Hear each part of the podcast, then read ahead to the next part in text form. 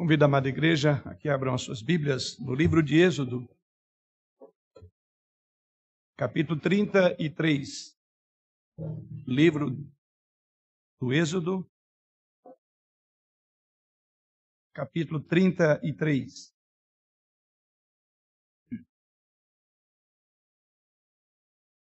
Vamos proceder assim à leitura dos 11 primeiros versículos de Êxodo, capítulo 33.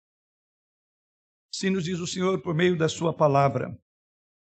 Disse o Senhor a Moisés: Vai, sobe daqui, tu e o povo que tiraste da terra do Egito, para a terra a respeito da qual jurei a Abraão, a Isaque e a Jacó, dizendo: A tua descendência a darei. Enviarei o anjo diante de ti, lançarei fora os cananeus, os amorreus, os heteus, os ferezeus, os heveus e os jebuseus. Sobe para uma terra que mana leite e mel. Eu não subirei no meio de ti, porque és povo de dura cerviz, para que te não consuma eu no caminho. Ouvindo o povo estas más notícias, pôs-se a prantear, e nenhum deles vestiu seus atavios. Porquanto o Senhor tinha dito a Moisés: Dize aos filhos de Israel: És povo de dura cerviz. Se por um momento eu subir no meio de ti, te consumirei. Tira, pois, de ti os atavios, para que eu saiba o que te hei de fazer. Então os filhos de Israel tiraram de si os seus atavios, desde o monte Horebe em diante.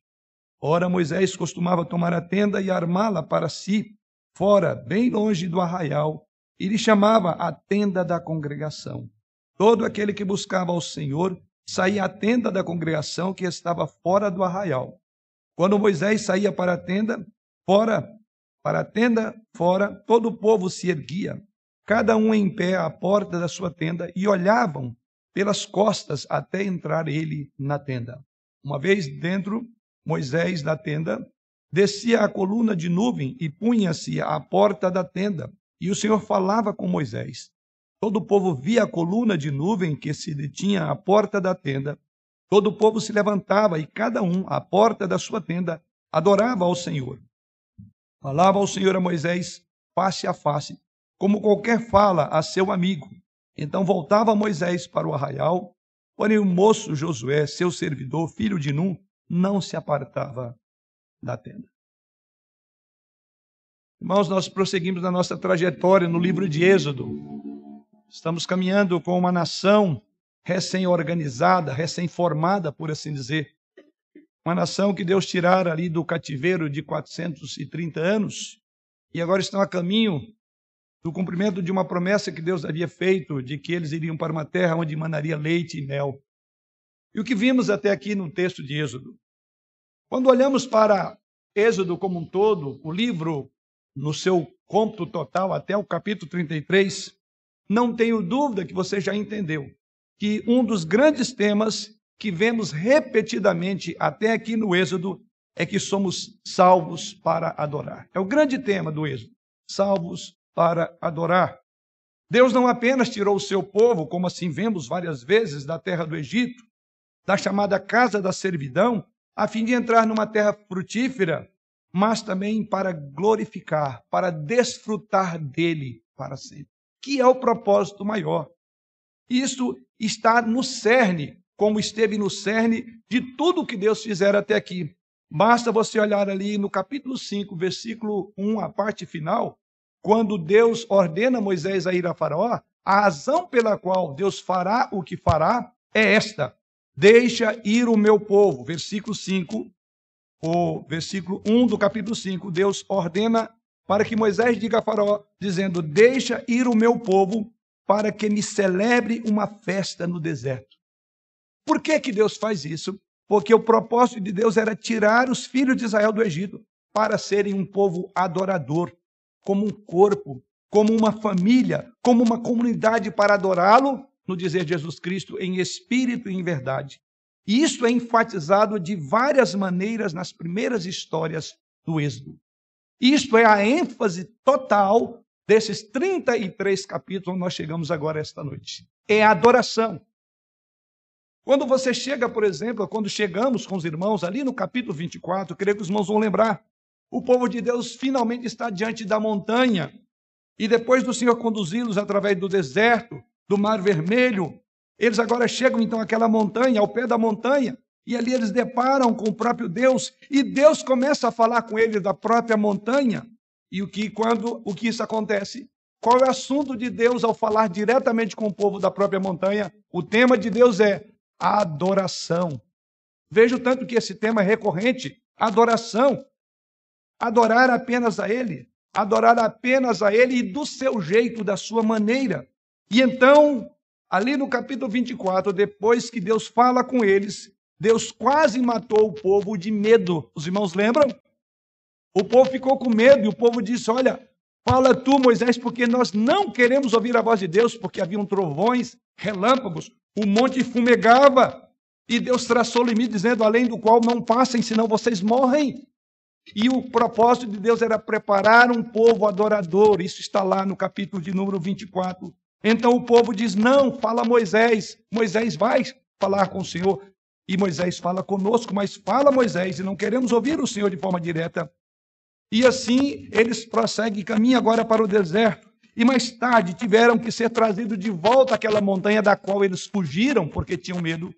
E assim ele trouxe Moisés como mediador para a montanha. E passa agora 40 dias. Só Moisés. Deus descrevendo como ele queria ser adorado. E eu creio que os irmãos lembram de todos os princípios do tabernáculo. Toda a estrutura. O povo está no pé da montanha. E aqui nós chegamos no capítulo 32. E o que acontece? 40 dias Moisés estava recebendo instruções de como adorar o Senhor. Porque esse é o grande tema do Êxodo. Não é tanto chegar à terra prometida, mas é como ser um povo adorador.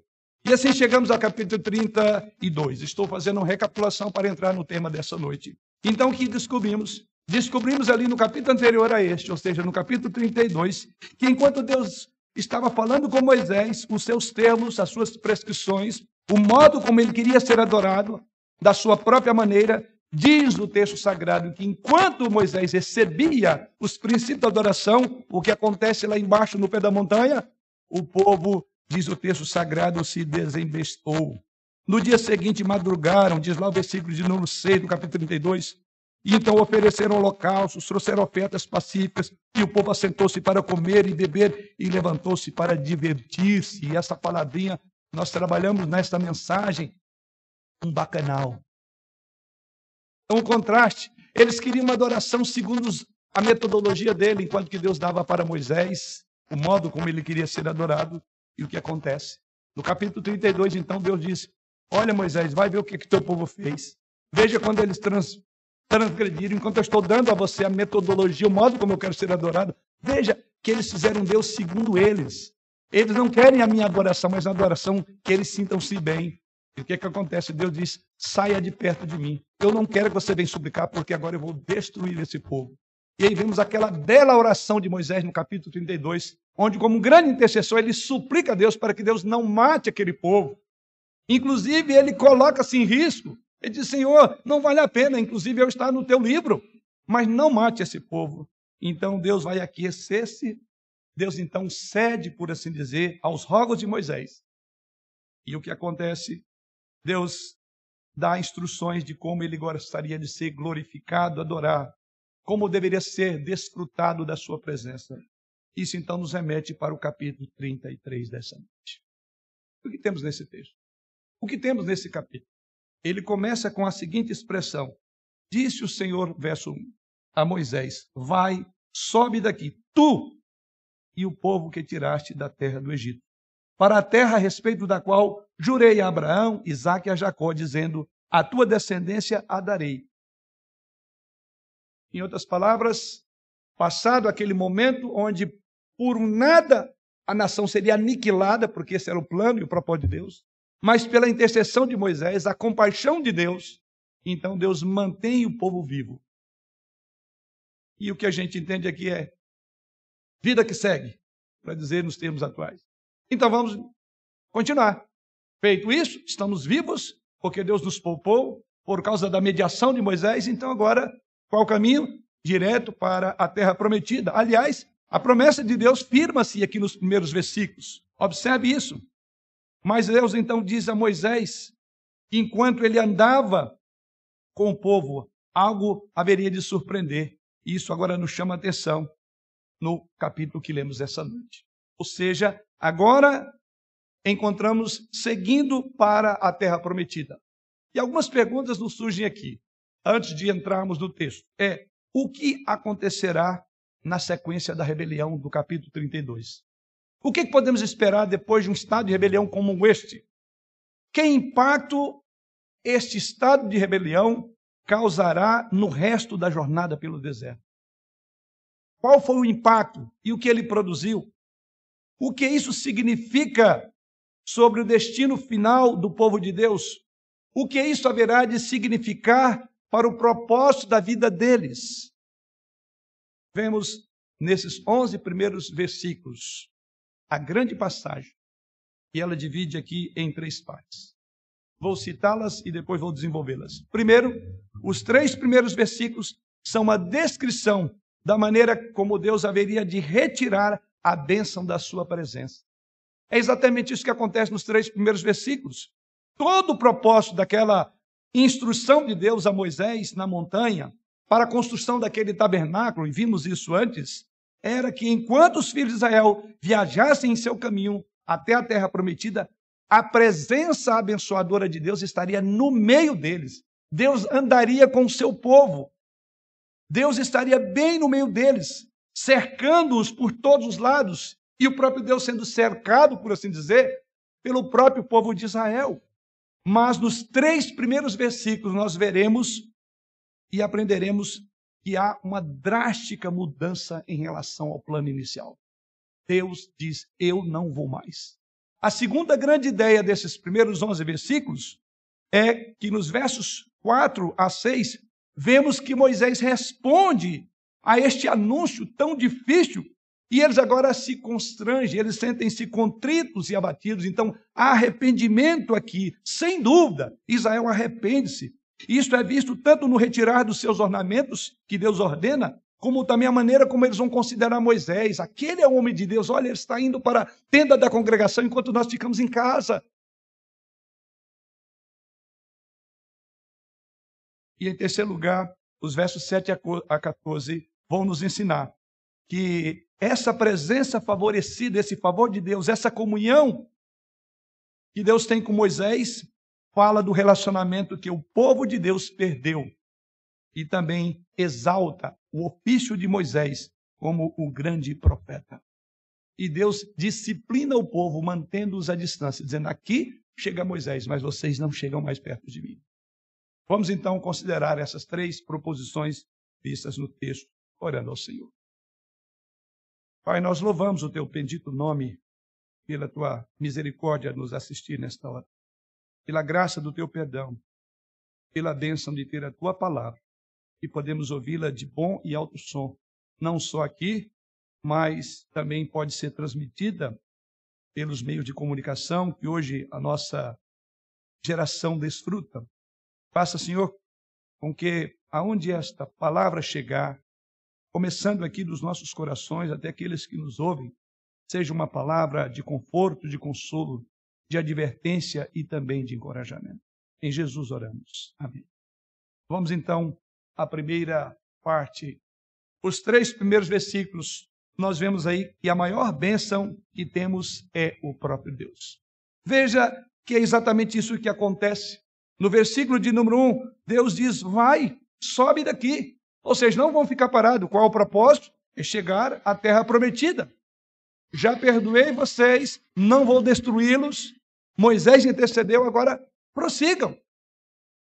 Tu e o povo que tiraste da terra do Egito para a terra a respeito da qual jurei a Abraão, a Isaac, porque Deus está dizendo, a minha promessa continua de pé. Uma vez que os perdoei, então vocês vão subir para uma terra que eu prometi a seus pais, Abraão, Isaac e Jacó, dizendo: A tua descendência darei. Enviarei o anjo diante de ti, lançarei fora os cananeus, os amorreus, os heteus, os fariseus, os heveus e os jebuseus. Sobe para uma terra que emana leite e mel. Se parasse até aqui, diria joia, que bom, nós vamos subir.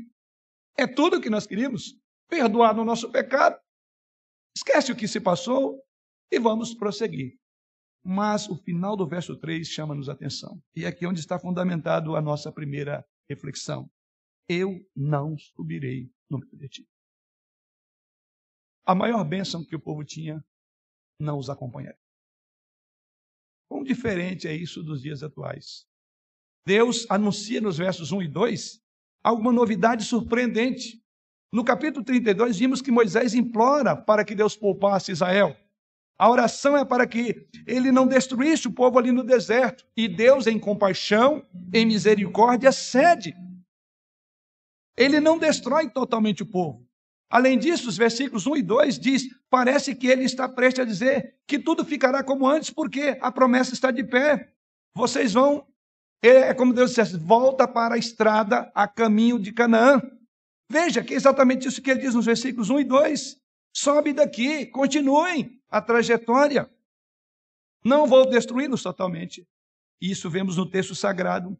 Porém, no versículo 3, a parte final, observe, queridos irmãos, que depois que Deus reafirma que ele levará a cabo o seu povo ao desígnio, é, ele levará o povo por uma terra que manda leite e mel, há uma frase desanimadora, desalentadora. A frase é: Não subirei no meio de ti. E a razão está aí porque és povo de dura serviço. E a outra razão é para que te não consuma eu no caminho.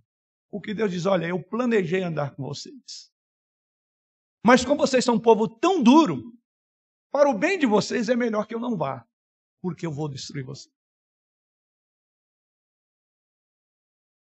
Ao mesmo tempo que é um ato de compaixão, de misericórdia, porque Deus haveria de destruir, é uma disciplina. Acima de tudo, é uma disciplina. Porque a maior bênção que nós temos é o próprio Deus e não as bênçãos que ele nos concede. Assim, irmãos, tanto para Moisés como para este povo, Deus, essa declaração de Deus é o maior desastre possível. E isso é visto nos versículos 4 a 6, quando o povo vai dizer: ouvindo o povo estas más notícias, pôs-se a prantear e nenhum deles vestiu seus atavios. Uma péssima notícia, se Deus não for com você. Porque foi uma péssima notícia, caiu como um pesar. Deus diz: olha, vá, segue a terra da promessa. O que eles estão dizendo, nada compensaria viver sem Deus. Até mesmo a terra que eles certamente imaginaram e o imaginário deles era uma terra que, segundo Deus, era manava leite e mel. Diz, Senhor, não vale a pena uma terra que mana leite e mel se o Senhor não vai. É como se Deus estivesse dizendo: Olha, eu vou te dar terra, essa terra vai fluir leite e mel, você vai se encher de fartura, você será protegido dos seus inimigos, mas eu não estarei no meio de vocês. Deus está dizendo que enquanto eles subissem, não estaria no meio deles na tenda não estaria no meio do povo, porque o seu povo rebelou-se contra ele. Então, é como que a morte, a ideia aqui é como que era melhor que Deus tivesse destruído. Essa é a ideia. É melhor que aquilo que Deus disse que faria lá no capítulo 32, que seria aniquilar, ele diz: é melhor. Porque viver sem Deus é melhor morrer. Você entende que é um ato de disciplina de Deus? Ele diz: vocês vão morrer.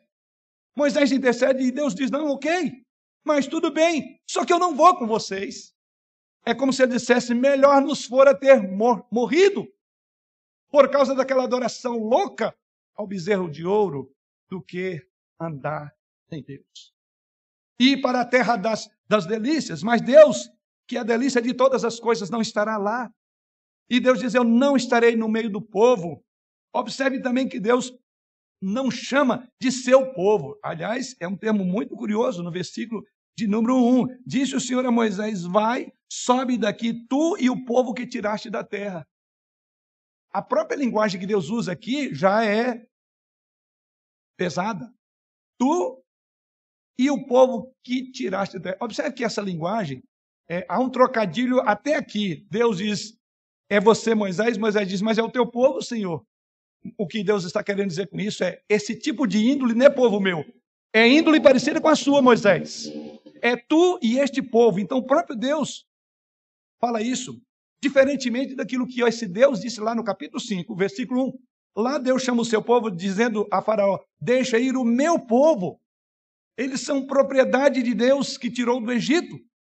E aqui há uma piora na relação. Agora é o teu povo que você tirou, Moisés. É o povo de Moisés. Além disso, Deus não disse: O meu anjo irá adiante dele. Observe outra expressão no versículo de número 2: Enviarei o anjo adiante de ti. Vale a pena ressaltar. Deus não diz: O povo, meu anjo irá adiante do povo, mas andará adiante à sua frente Moisés. É exatamente isso. Deus não irá mais no meio do povo, mas irá com Moisés. Por isso que Deus diz no verso de número 2: Enviarei o anjo adiante de ti, não deles, não do povo, porque o povo era um povo de dura serviço. Quando então Deus diz o meu anjo, essa expressão no Antigo Testamento está falando de uma extensão da própria presença de Deus. Aliás, a nossa versão atualizada, ela traduz sempre este anjo de forma maiúscula. Se os irmãos observarem, verão que o versículo 2, o termo anjo, está em fórmula, em forma maiúscula, o que diferencia de um anjo criatura. E essa expressão, quando usada no Antigo Testamento, frequentemente, como os teólogos veem, fala de uma extensão da própria presença de Deus. Frequentemente está falando da manifestação pré-encarnada de Jesus Cristo. O entendimento nós temos que esse anjo é o próprio Jesus. Porque esse anjo, os irmãos verão que ele perdoa pecados. Esse anjo se identifica como sendo o próprio Deus. Esse anjo recebe adoração como Deus. E nenhum anjo, criatura, poderia se identificar com Deus, receber adoração como Deus, perdoar pecados como Deus e permanecer vivo. Deus exterminaria um anjo desse. Mas há um anjo em todo o Antigo Testamento, e esse anjo está aqui, o Senhor Jesus. E é isso que Deus diz. Eu não vou diante desse povo através desse anjo. Então a indicação é que Deus haveria de prover, Deus haveria de proteger, Deus haveria de plantar, mas a presença dele não estará lá. A maior bênção que temos, irmãos, é o próprio Deus. E o maior e mais sublime gozo possível na nossa vida que podemos ter é a certeza de que Ele está conosco, é a sua proximidade, é a sua preocupação conosco, de seu amor, de seu favor. Lembra que foi isso que Martinho Lutero colocou naquele maravilhoso hino que cantamos no período da reforma? Se temos que perder família, bens, prazer, se tudo se acabar e a morte enfim chegar, com ele reinaremos. Há algo que não podemos perder. Deus está dizendo: Eu darei a você todas as outras bênçãos, mas não estarei no meio de você. Devemos lembrar de que a alternativa era a primeira destruição no capítulo anterior. A única alternativa é eu vou matar vocês. Isso não se aconteceu. A sua resposta agora é: ok, eu não vou destruir. Eu, inclusive, vou dar as bênçãos prometidas, originalmente Abraão, Isaac e Jacó, mas eu não estarei com vocês. Eles receberam isso como se Deus tivesse dado a própria sentença de morte. Porque no versículo 4 diz que, ouvindo o povo estas not más notícias, pois se aprantear, choraram trocaram a alegria daquela festa promíscua que diziam que era para Deus por um pranto, por um choro, por um arrependimento que veremos logo em seguida no próprio texto. E eu quero então fazer uma pergunta a você, querido irmão, você que nos acompanha aí pelas redes sociais. Se Deus fizesse a seguinte proposição para você, como você responderia? E a proposição de Deus seria esta: Eu vou te dar tudo o que você quiser eu vou te dar alegria nessa vida, eu vou te dar felicidade nesta vida, eu vou te dar um bom casamento, eu vou te dar uma boa carreira, eu vou te dar filhos maravilhosos, eu vou te dar poder, eu vou te dar glória, eu vou te dar influência, vou te dar um legado duradouro, vou te dar paraíso no além, mas você não poderá desfrutar da minha presença.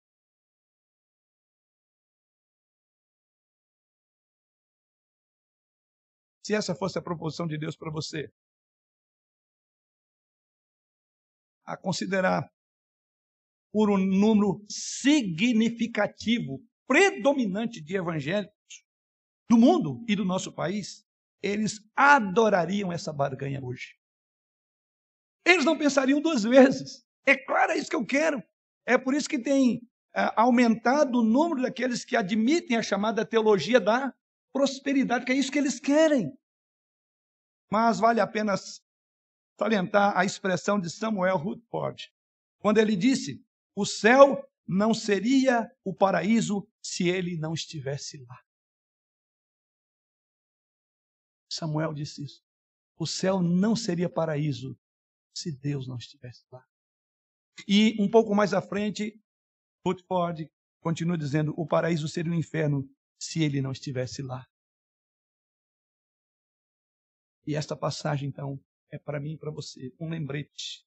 Um lembrete de forma oposta daquela que está também no livro de Jó. E sem Deus, tudo era nada. E com Deus, nada era tudo para Jó. E com quem Jó ficou? Com ele, com Deus. Atualmente, o que vemos é uma busca pelas bênçãos de Deus. Ninguém está interessado se Deus vai com ele. Aliás, de preferência que não vá para ver tantas falcatruas que fazem. Quantos bezerros de ouro que vão se levantando pelo caminho. Essas pessoas do nosso texto, podemos condená-la de muitas maneiras, mas esse tipo de condenação não podemos fazer a ela. Sabe por quê? Essas pessoas do texto sagrado entenderam isso melhor do que eu, melhor do que muitas vezes nós entendemos. E o que essas pessoas entenderam está no pranto delas. Verso 4: Ouvindo o povo estas más notícias, pois se aprantear. Em outras palavras, a maior bênção que temos é o próprio Deus. E um dos prazeres mais sublimes que podemos ter é a certeza dele em nossa vida. É a presença dele, é a proximidade dele, é a preocupação dele, é o favor dele. Quando Deus diz, Eu não vou estar no meio de você, para nós é morrer. O povo de Deus percebe exatamente o que está perdendo. Eles perderam a presença gloriosa de Deus porque imitaram a presença de um Deus que não estava lá naquele bezerro de ouro, no capítulo 32. Não é irônico, irmãos, que eles tenham perdido isso precisamente porque tentaram obter uma presença de maneira errada. Tentaram esculpir um Deus da forma dele, manipular o seu Deus. Não é assim que hoje a nossa geração vive, criando seus próprios deuses, seus próprios deleites, levantando seus bezerros de ouro como substituto de Deus. Eles queriam algo que lhes desse uma experiência tangível da presença de Deus. E a presença real de Deus foge dali, porque eles queriam algo. Isso está lá no capítulo 32, quando falam Arão, faze-nos deuses para que vá diante de nós. Ok. Quando nós fazemos nossos próprios deuses, os esculpimos à nossa semelhança, nós estamos no vazio, irmãos. Quando nós nos apegamos a alguma coisa da qual julgamos que não podemos abrir mão porque a nossa vida vai acabar, acontece o que está acontecendo aqui. Nós nos enganamos porque não vai preencher o vazio. A presença de Deus não é do nosso jeito. Deus não opera nos nossos termos, mas sim nos termos dele, através e da maneira como ele quer. Essa, então, é uma das grandes lições nesse incidente do bezerro de ouro. Uma lição importante para nós hoje. Você já ouviu pessoas barganhando com Deus? Não tenho dúvida que sim. Tipo assim, Deus, se o Senhor pudesse apenas me tirar dessa dificuldade, então eu faria isto e aquilo. Deus, eu vou começar a amá-lo mais. Deus, eu vou para a igreja. Desde que o Senhor me dê isso ou faça aquilo em minha vida. Deus não opera, queridos, em nossos termos e da nossa maneira. Se quisermos a Sua presença, nós devemos nos aproximar dele nos seus termos. Isso significa dobrar o joelho diante de Jesus Cristo, que é o termo de comunhão mais profunda que temos com Deus. Todos nós temos perdido muitas coisas nessa vida. E não há dúvida de que cada perda parece-nos que estamos sozinhos. Irmãos sabem, estou vindo do sepultamento da minha mãe. Perdi, num espaço de um ano e meio, dois cunhados, um sobrinho e meu pai e minha mãe. E confesso e me identifico com alguns irmãos que aqui também perderam seus queridos. É um vazio muito grande. E a primeira sensação, pelo menos no meu coração, é que Parece que a vida ficou sem sentido, o brilho se perdeu, tudo é preto e branco. Querido, você que perdeu um querido como eu, seus pais, o seu filho, o seu pai, ou a sua mãe, você não perdeu a presença de Deus. Ele está com você. Tem algo mais prazeroso do que isso? Não há nada, queridos, que nos conforte tanto em saber que a presença dele está conosco. Mas esse povo, no primeiro momento Deus diz, vá, mas eu não vou com vocês. Eles entenderam, Senhor, é melhor não ter essas bênçãos, mas que o Senhor esteja conosco.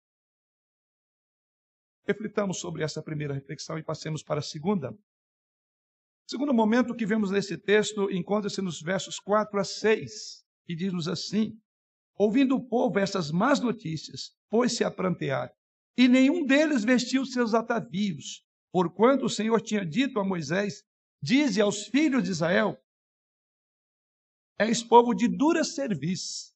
Se por um momento eu subir no meio de ti, te consumirei. Tira, pois, de ti os atavios, para que eu saiba o que hei de fazer. Então os filhos de Israel tiraram de si os seus atavios desde o monte Horebe em diante. Segundo lugar, Israel perdeu o que desejava e percebeu o que tinha feito. Israel então arrepende-se dos seus pecados. Louvado seja o Senhor quando nós, na nossa trajetória, entendemos que a escolha que fizemos foi ruim, que preferimos coisas e pessoas do que Deus. E louvado seja o Senhor que nessa trajetória somos é, intimados e conclamados a deixar os atavios. Essa é uma expressão, vamos trabalhar no texto. O que vemos aqui, queridos, é que Israel, ao buscar o que faltava para os seus propósitos, eles usaram um meio que não Deus e ele perdeu o Deus que desejava, perdeu o Deus que tinha feito tudo por eles. Isso está nos versículos 4 a 6. E vemos aqui nas ações de Israel, todas essas ações representam e simbolizam arrependimento. Há arrependimento aqui. Há aqui uma expressão externa disso, como também uma expressão interna, porque o coração eles choram, eles partem o coração. Então, uma expressão também externa, quando eles abrem mão daqueles atavios, e veremos isso daqui a pouco. E a outra expressão de arrependimento, quando eles aceitam aqueles que haviam negado. Eles começam a olhar para Moisés, digamos, com uma santa inveja. Veja o verso de número 8. Quando Moisés saía para a tenda fora, todo o povo se erguia, cada um em pé. Então eles olhavam, dizendo: Olha o que, que nós perdemos. Ele está indo para a tenda da congregação. Ele vai encontrar com Deus e nós não podemos fazer isso. Então diz que o povo arrepende amargamente daquilo. Então Israel perdeu o que Deus o que desejava e percebeu o que tinha feito. Então, quando o povo ouviu aquela, aquelas tristes palavras, eles entraram em luto e nenhum deles vestiu seus atavios, seus enfeites. E aqui algo simbólico importante de entender, que está aí no nosso texto. No final do versículo de número 5, diz aí que Deus os convida a se humilhar, a remover os ornamentos ou os atavios. Verso de número 5: Pois de tira, pois, de ti os atavios para que eu saiba o que hei de fazer. Ou seja, era uma forma simbólica de demonstrar arrependimento. Por quê? Isso veremos no nosso próprio texto. Isso é devido ao fato de que essas pessoas usavam seus ornamentos. E quando é que eles usaram esses atavios, esses enfeites? Naquele bacanal. Desculpe a expressão, mas está lá no bacanal do capítulo 32. O que, que diz lá? Quando Moisés estava descendo, diz que havia o quê? Um alarido. Josué entendeu que era o quê? Era guerra. Aí diz: olha, não é, não é guerra, nem dos, não é grito dos vencidos, nem dos vencedores. Na verdade, está acontecendo, é o povo pro, profanou o meu nome. O povo está numa festa imoral, chamando aquilo de adoração a mim. E o que é que acontece? Eles estavam ali enfeitados. É curioso que eles ainda mantinham, quer dizer, a transição do capítulo 32 para o 33 é muito rápida. A ideia que dá aqui é que depois terminou aquela festança, que Deus reprovou-a, quis matá-los, porém perdoou-os, logo em seguida Deus diz, continue. E a, ideia que dá aqui é que eles continuavam ainda com as festas daquele bacanal. Eles continuavam com os trajes da corrupção da, da própria nação. Eles continuavam com o traje de uma adoração ao Deus falso, que era aquele animal, esse bezerro de ouro. Ainda estava vestidos dela. E aí Deus ordena: tira, pois, de ti os atavios, para que eu saiba o que hei de te fazer. Ou seja, Deus ordena, porque eles traziam ainda o sinal dos ornamentos usados para adorar o bezerro de ouro. E esse sinal era sinal de orgulho, de presunção e de vaidade. Que o povo até aqui não havia convencido de que eles eram pecadores. De que eles, de que aquilo que fizera era algo abominável. Eles traziam os atavios. Apesar de tudo, Deus os instrui a remover os ornamentos, aqueles ornamentos que haviam sido usados para criar um ídolo, agora tão bonitos e preciosos que eram aos seus olhos, pareciam feios aos olhos do povo. Porque o texto sagrado nos diz lá no verso de número 4: ouvindo o povo essas más notícias, pôs-se a prantear e nenhum deles vestiu seus atavios. Então o arrependimento cai no coração dele. Quando, ele, quando Deus diz eu não vou, aí sentir o peso.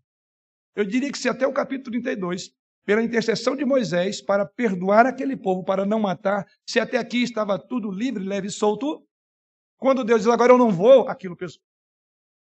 É como se eles não entenderam a primeira mensagem, que seriam destruídos. A segunda eles vão entender. Eu não vou destruir, mas eu não estou com vocês. O texto diz então que eles tiraram de si aqueles atavios, aqueles ornamentos que haviam sido usados para adoração a um outro Deus. E o tirar esses ornamentos na comunidade do povo de Israel, no mundo oriental, era luto. A ideia aqui é de luto. E quando é que você veste é, roupas de luto? É mostrando um profundo abatimento, uma tristeza, um pesar. E é isso que está acontecendo aqui agora. Assim como uma mulher se vestia de preto para lamentar o seu esposo que havia morrido, assim também, quando a pessoa estava de luto, ela tirava as roupas de ornamento e festivos, não a festa, a dor, a pranto. Mas era especialmente apropriado à luz do fato de que esses ornamentos também tinham sido usados para adorar o bezerro de ouro. Essa foi a expressão do arrependimento desse povo. Israel, ao buscar o que lhe faltava, a presença de Deus, através dos meios, que foi o bezerro de ouro, e não Deus, com isso eles perderam o que havia desejado. É um sentimento muito forte. No capítulo 32, eles não desejavam Deus. Eles queriam um Deus esculpido. Mas ao perder o Deus verdadeiro, eles não têm sentido nenhum, porque nós perdemos aquilo que nós desejávamos, que era o nosso Deus através dessa adoração infame. É comovente, não é? É maravilhoso, não é? Observar isto.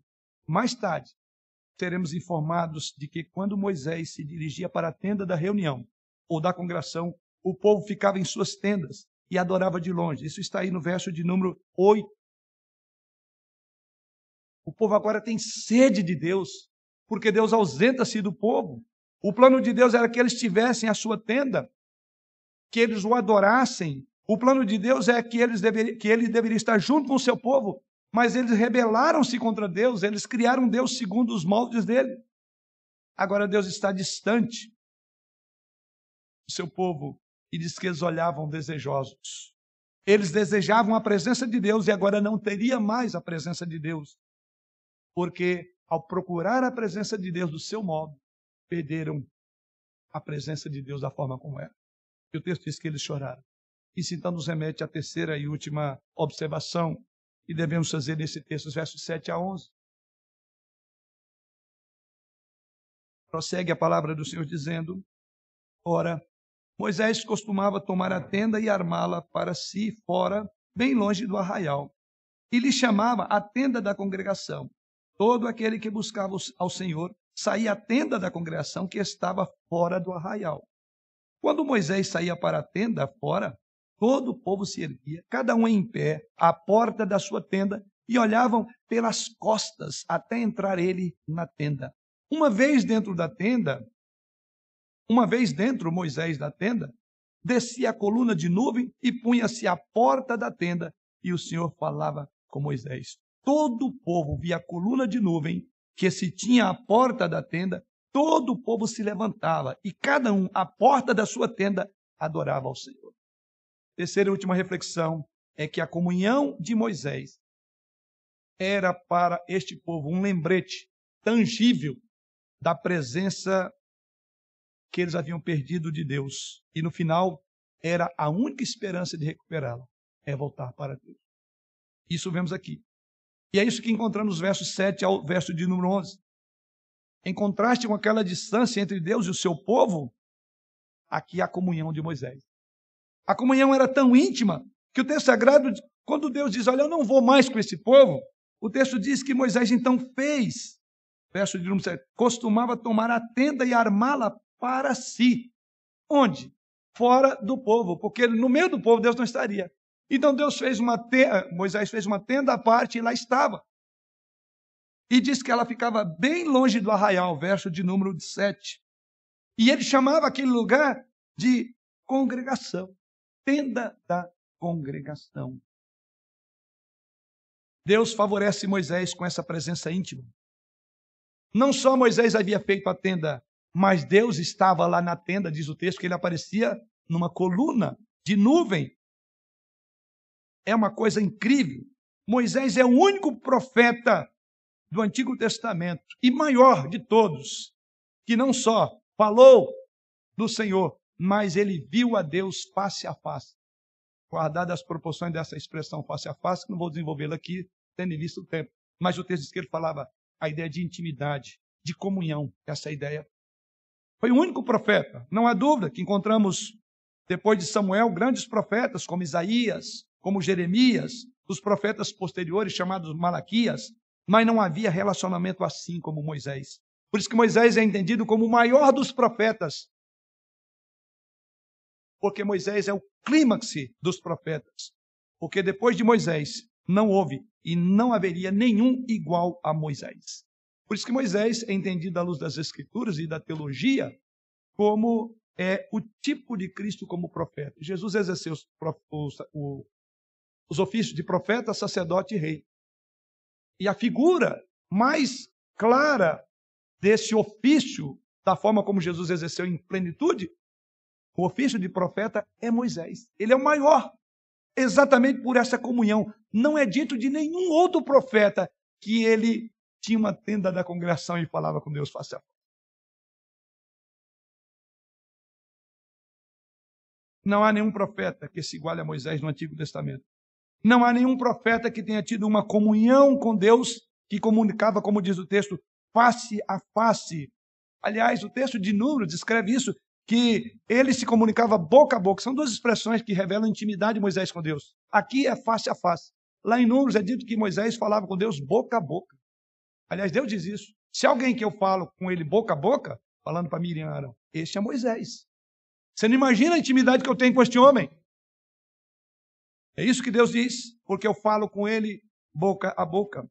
Então, isso revela que esta comunhão de Moisés é um lembrete tangível, palpável ao povo do que eles perderam quando tentaram criar um Deus segundo os seus moldes. Finalmente, no final, a única esperança de recuperar era olhar para Moisés, que eles haviam desprezado. Lembra que eles falaram de Moisés no capítulo 32, referindo-se a Moisés? Verso de número 1 do capítulo 32. Pois quanto a este Moisés, o homem que nos tirou do Egito, não sabemos o que tem ali sucedido.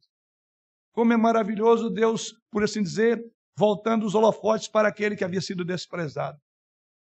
Aquele Moisés é este Moisés que tem comunhão com Deus. Então, observe quantas lições aprendemos, quantas lições temos nessa narrativa. Eles falaram com ironia sobre Moisés, mas agora Moisés abre caminho pela tenda, para a tenda da reunião, assim chamada. Enquanto ele vai, a conversa se espalha. Eu fico imaginando essa cena aqui. Nós lendo no texto, passamos tão rápido, mas tente imaginar quando Moisés saía. Então você imagine dois milhões de pessoas vendo um homem isolado com a sua tendazinha num lugar bem distante. E o texto sagrado diz que quando Moisés saía para aquela tenda fora, todo o povo, dois milhões de pessoas se erguia. Cada um em pé, diz o texto. Verso, à porta da sua própria tenda. Então cada um se levantava lá no seu lar e olhava. Então Moisés atraía a atenção de dois milhões de pessoas olhando. O porquê desse olhar? Uma vez dentro da tenda, descia a coluna de nuvem e punha-se à porta da tenda. a nossa linguagem, ficava chupando o dedo lá. Olha que coisa! Perdemos isso, porque Deus disse que não vai mais conosco, mas ele estará com Moisés. Então é, é instrutivo, é pedagógico o que Deus está fazendo aqui. Está falando é isso. Sabe isso que eu vou fazer com Moisés, é que eu não vou fazer mais com vocês, porque eu não vou mais com vocês. Meu plano inicial era ir com vocês. Mas vocês gostam de outras coisas, vocês preferem as coisas que dou do que eu mesmo. Então eu fico com Moisés. Com ele, Deus habitou ali. E o texto sagrado diz que foi daí para frente. Havia, havia a coluna de nuvem que punha-se à porta da tenda, verso de número 9. E diz o texto que o povo via a coluna de nuvem que se detinha à porta da tenda. É aquela visitação de Deus direta. Imagine a sua. Ponha na memória isso aí. Imagina. Aquela nuvem representativa da presença de Deus vem e ela então se coloca diante daquele lugar onde está Moisés. Deus ali. Porque Deus diz exatamente isso. Verso de número 2: Enviarei o anjo adiante de ti, mas não do povo. Houve uma separação nítida entre aquele que amava a presença de Deus e aqueles que amavam o que Deus dava a eles. E isso vemos no nosso texto sagrado. Aqui vimos Moisés desfrutando de uma comunhão profunda com Deus. A comunhão de Moisés é um lembrete para todos nós do que é mais importante em nossa vida. Como diz Lutero, podemos perder famílias, bens e prazer. E temos perdido, e haveremos de perder. Mas se o Senhor está conosco, o nosso coração está cheio. Não falta nada. Porque é melhor termos o Senhor, e ainda que percamos tudo, do que ter tudo e não ter o Senhor. Você pensa nisso? Isso tem me consolado nos últimos tempos, irmãos. Confesso que todas as perdas pode ser curioso para os irmãos. Uma das que eu mais senti foi a perda do meu cunhado, Reverendo João. Foi o golpe mais duro. É incrível, né? Falar aqui da minha mãe, do meu pai, o outro cunhado e meu sobrinho. Mas essa do meu cunhado, o reverendo João, foi algo que me tocou de uma forma muito contundente. Eu tentei achar onde eu poderia me firmar depois, porque dá a impressão que você não tem mais onde se colocar. Até que olhei para ele, aquele que é tudo em todo. Aquele que faz todas as coisas novas aquele de quem não podemos estar ausentes ou longe, sob pena de não ter sentido nem valor nem significado da vida. Aquele que esse povo aqui está agora clamando para voltar. O nosso Deus. A nossa comunhão com Ele. E o que esse povo faz quando vê essa relação íntima à distância naquela tendazinha que Moisés armava ali? Eles vão até a porta das suas tendas, diz o texto sagrado e eles ficavam lá olhando de longe. Eles entenderam. Sim, aquele Moisés que nós dizíamos, dizíamos, ele na verdade é o mediador. Quão valorosa era a presença de Moisés no meio dele. Lembra que é pela segunda vez que eles têm uma certa dificuldade de estar na presença de Deus. Quando Deus fala a eles na montanha, eles dizem, fala Moisés, mas não fala a Deus, porque não estamos em condição. E agora, pela segunda vez, Deus então diz: Eu vou falar através de Moisés, porque de fato vocês estão prontos para andar comigo. E assim Deus provê esse meio, o caminho.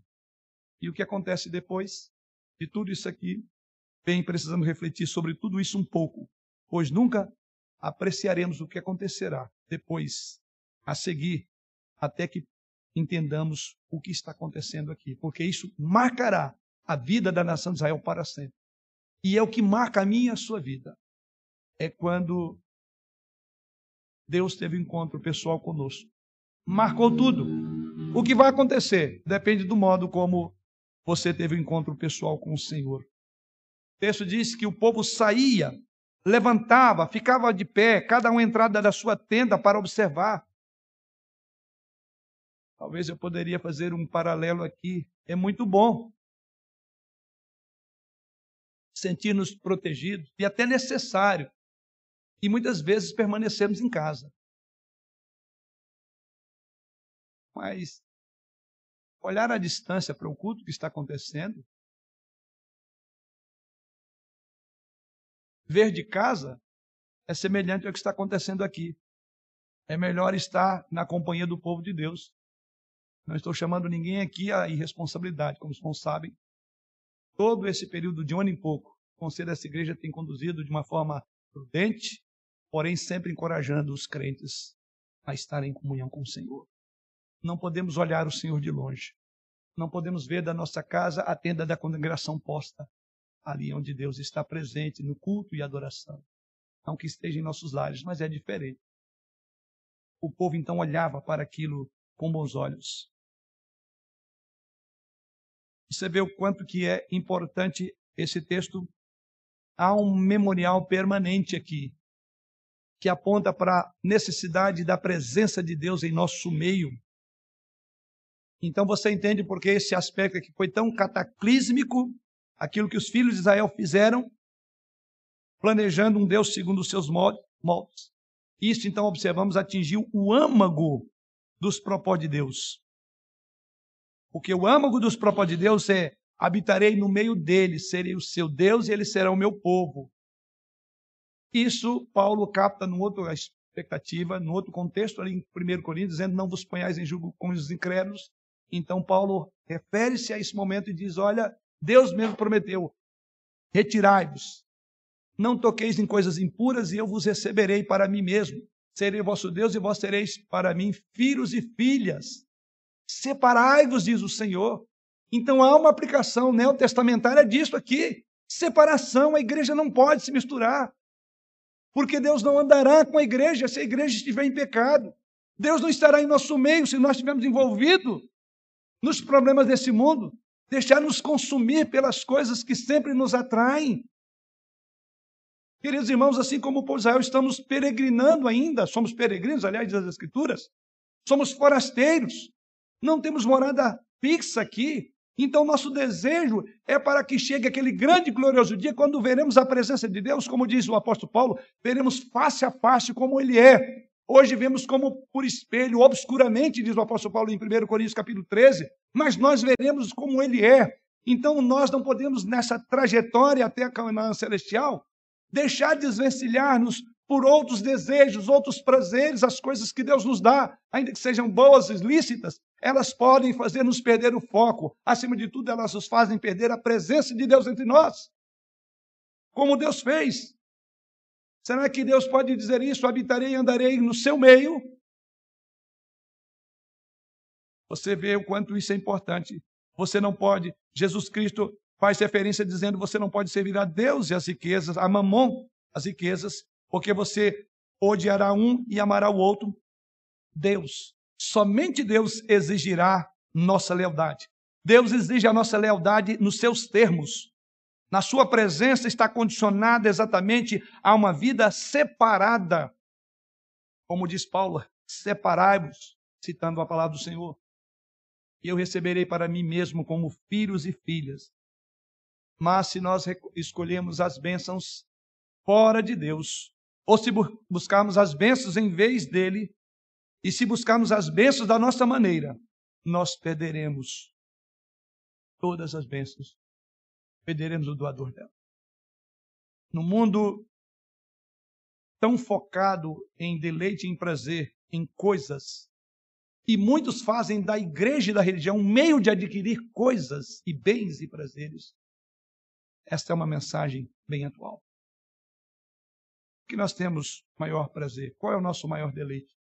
O que que você jamais poderia abrir mão? Como diz Lutero, ainda que percamos família, bens e prazer, e tudo se acabar, permaneceremos fiéis.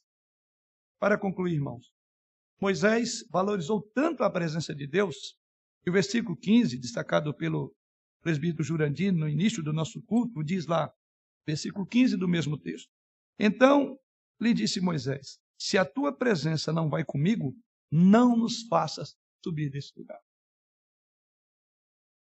O povo arrepende, chora, planteia e deixa a roupa de festividade, porque agora era luto, porque Deus estava longe dele. Mas Moisés reafirma: Senhor, se a tua presença não vai comigo, não nos faça subir deste lugar. É maravilhoso isso. Tendo visto a beleza e o poder de Deus, Moisés sabia que a sobrevivência, o sucesso, por assim dizer, da própria nação de Israel dependia inteiramente da presença de Deus. Moisés sabia que não havia nada mais extraordinário do que a presença de Deus. Portanto, se Deus não fosse com ele, ele diz: não tem sentido a vida. É a única coisa para a qual nós falamos, não tem mais sentido a nossa vida. É se Deus não está conosco. Mas podemos perder tudo. Eu estou experimentando luto ainda. Perdi, como já disse, muitos queridos, e agora, essa semana, a minha mãe. E sempre eu procuro me reencontrar nas cinzas dos meus lutos. A razão para continuar. E não há outra, senão esta. Deus. Deus. Maravilhoso, amoroso Deus. Esse Pai de misericórdia e Deus de consolação. Que nos conforta em nossas angústias, como diz o apóstolo Paulo. Mas veja ainda o verso de número 15, ainda na parte dessa conclusão. Pois como se há de saber que achamos graça aos teus olhos, eu e o teu povo? Não é porventura em andares conosco, de maneira que somos separados, eu e o teu povo, de todos os povos da terra? Veja, ele diz: primeiro, não vale a pena seguir, Senhor, se o Senhor não está conosco. Depois ele diz, além do mais, ele explica. E o que, que ele explica? Que foi a presença de Deus que fez de Israel um povo. Ele diz: Nós só somos um povo porque o Senhor fez-nos povo. Como explicar para as outras nações que nós somos um povo? E um povo com destino especial. Ou seja, o que Moisés está dizendo que as nações sabiam que o amor por esse povo era grande. Não era por causa de um valor intrínseco, como se houvesse no povo, mas por causa do amor. Então ele vindica mais uma vez, dizendo a sua presença, ou a presença de Deus, definia o povo. Deus está conosco, nos define quem somos, irmãos. Como, como o próprio Moisés disse: Senhor, se o Senhor não está conosco, perdemos identidade, não somos mais nada. É isso que ele diz. Pois como se há de saber que achamos graça aos teus olhos, eu e o teu povo? Como vão conhecer um amor misericordioso, eu e o teu povo, se não for com a tua presença? Ele diz: Não é porventura em andares conosco? Então a presença de Deus é sinônimo de amor, de graça. É devido à bondade. Eles deveriam então ser um povo marcado pela presença. Assim somos nós. Nós somos um povo nessa terra marcado por uma presença gloriosa de Deus habitando em nossos corações por meio do seu Santo Espírito. Por isso que somos o sal dessa terra e a luz desse mundo. Como então essa terra veria a luz e o sal se não for por meio das entranhas nossa, do, como povo de Deus. Mas a esperança do Evangelho, então, irmãos, é que Deus promete, por meio de Jesus Cristo, que nunca seremos abandonados. Lembra a palavra de Jesus? Nunca nos abandonaria. Estaria conosco até a consumação do século. Isso é presença de Deus.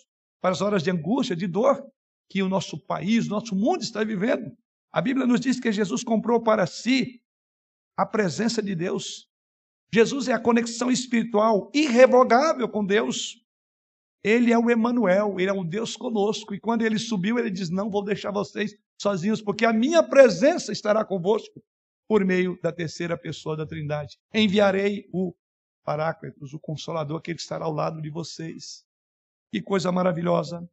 Em outras palavras, a vida pode estar cheia de todo tipo de mágoas, de todo tipo, irmãos, de decepções, de desafios, de dificuldades, de problemas, cheias de lutos.